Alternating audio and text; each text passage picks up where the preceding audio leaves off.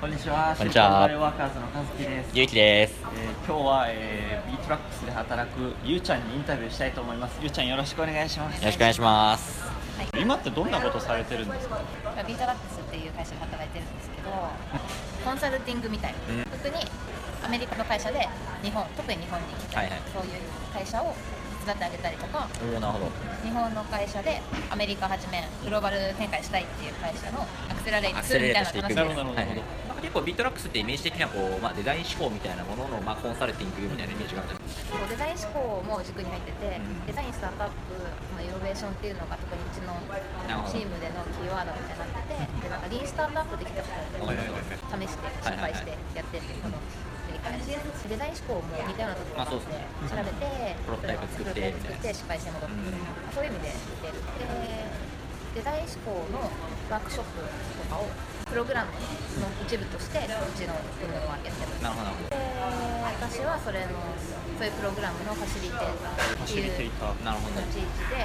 名刺にはイノベーションファシリテーターおお、かっこいい。肩書きが。イノベーションファシリテーターえでそこがかっこいいですよね確かに。で前回の仕事は私それに10週間ずっとくっついて彼らにこの10週間でスタートアップをやってもらう。しかもそのサービスのコンセプトから全部ゼロから考えさせてこの4人で何をやりたいですか？なるほど。全部バーって。どれだったらその4人全員がパッションを持ってできるか。なるほど。ほぼ1ヶ月かけてそのアイディエーションをさせるわけですえー、すげえ。それ最終産物はなんかどっかで発表したりとか？あそうですね。前回私が一緒にいた人たちでは、あの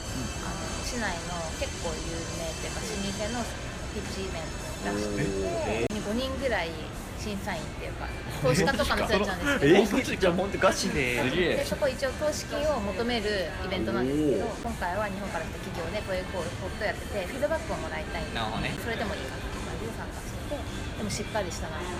プレゼンのやり方だあれだとかこのコンセプトどういうことなのとかガンガン質問されて、でもそこでまあ学びを得て、でそれを大企業に持ち帰らせるという経験。だからそういういろんな経験をなんかインスピレーションを与えてあげてっていうのが仕事ですね。なるほどビートラックスには入って今どれぐらいなんだっけ10ヶ月。10ヶ月1ぐらい。月から。なるほどどういうきっかけというかどういう経緯でそのビートラックスに入ることになったんで？すか私もともと国際関係とか大学の時はドイツ語学科で人権についての NGO とかでも1年間行ったんですけど、えー、どんなんですか？あとなんか国際ボランティアとか海外青年派遣とか、はい。そういう人だったんです結構アクティブに。めちゃくちゃアクティブ。なるほど。ほうほうほうほう。で外国はなんか休みになるたびにいろいろえ貧しい国とか行くとこう貧富の差がある。ー、うでもなんか日本よりなんかハッピーそうに見える時とかもある。んうんなるほど。なんかご近所付けだとかなんかお金ないのになんか楽しそうだな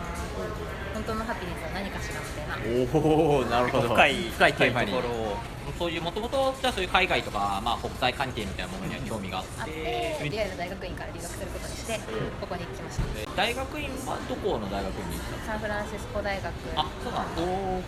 専攻は国際インター。ナショナルスタディえやってたことは国際問題。卒論はなんかハピネスと長時間労働と政治参加の関係性みたいな。えー、すげえ気になるなそのテーマちょっと。それちょっとここちらみたいなのできるんこちらみたいな。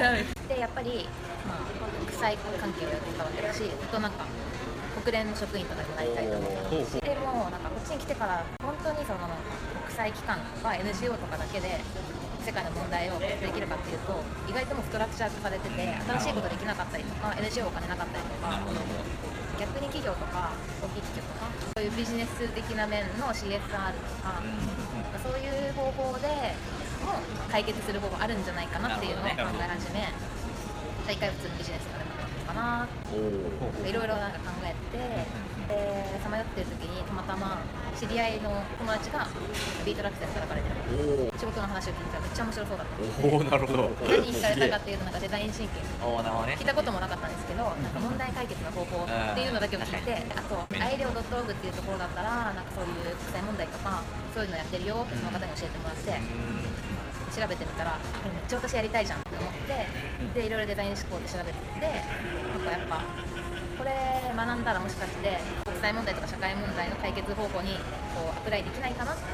て興味を持ち始めて、応募する前にその人がなんか辞めちゃうっていう話になって、えでちょっと話聞きに行かなきゃと。思って確かに確かに。やめる前に。で辞める本当日本に帰国する3日前ぐらいに捕まえてご飯食べてもらって 一緒に食べてもらってすげえな。急遽いろいろ聞いてやっ面白いねぱり面白そうだなるほど。じゃあとりあえずインターンっていう方法があるらしい。おおなるほど。もしかしたらできるかもしれないって聞いて。じゃあそれでインターンとして入ってそのまま入ってみてやっぱりこう面白いなって思ってそのまま、まあ、パートタイムフルタイムと今に至る。えー、なるほどな。今後のキャリア感というかなんか今後思い描いてるビジョンみたいなのっていうのは何かあったりするの？この辺だとデザインとソーシャルインパクトとかおーそういうイベントに結構とりあえず行きまくって、えー話聞いてアイデアをインスピレーションを作りつつって感じで、えー。将来的には何かしらの方法で自分でプロジェクトやるとか、うん。団体作るとか国際機関、うん。そこでいっぱい経験してどういうところなのかって知ってその上でさらに問題を知ったら、うんど。どういうふうに他のところからアプローチできるかっていうのがあるかなとかもしかしたらさっき言ったの NGO コンサルとかもあるかもしれないし、本当に NGO かもしれないし自分でかもしれないし、なんか何でもありかなと思うんですけど、何かしらの形で社会がハッピーになるみたいなのをやりたいな。どうなるかちょっとまだわかんないんですけどいろんな可能性があるなって、えーなるほどなるほど。まあでもそれはすごいなんかねいいというか当初は見えてなかった選択肢が今まさに広がっていってる最中という逆にすごいそれはなんか面白そうですねこれそうですねサンフランシスコに来て広がった選択肢なんだろう女性としてこっちで働くというかキャリア感みたいなところの話もちょっと聞きたいなと思って。てちょっと仕事だとちょっと難しいかもしれないですけど大学院院生だとして考えると、日本で大学院生大学生ってやっぱり20代30歳って目立ちますよね。でもここだと30歳になってから改めて大学院に行くって人すごく多くて、えー、そうなんだ。ほうちの親さんのうちの娘さんも今31になるほど。けど改めて大学院生になってクラスメートにもラテン系の子たちで26歳と28歳、えー。すでに結婚してるけどこうやって大学院に来てさらに「やばまだ国連のインターンがしたい」とか言っててでおー結構普通に仲いい友達でやっぱしたいけどなかなか取んないねインターンとかやっぱインターンは行きたいけどその上もやっぱ行きたいわけですよ UNA って行きたいとかでもに日本にいた時は私30歳まで結婚できないと思ってたんですよ自分のしたいことができなくなるみたいなイメージがあったけどどな。彼女たちを見たら旦那さんさえいいんだったらそんなことも別にいいのかも。日本ではそういうのはあんまり当たり前じゃないから相手の人も「えなんでそんなことするのお前自由すぎだ」って怒られるかもしれないけどまあ確かにね。だったらそれが普通固定概念がないっていうか自分がやりたいと思ったようにやって何も問題がない確かにね。のがアメリカなのか日本以外なのか分かんないですけどでもそういうのが生き居心地がいいなって。確かに海外興味あるとかなんか一歩踏み出したいと思ってる人なかなかこうちょっと怖くて踏み出せないみたいな人に対して一言メッセージみたいななせばなるというかワクワクすることにとりあえず従って生きていけば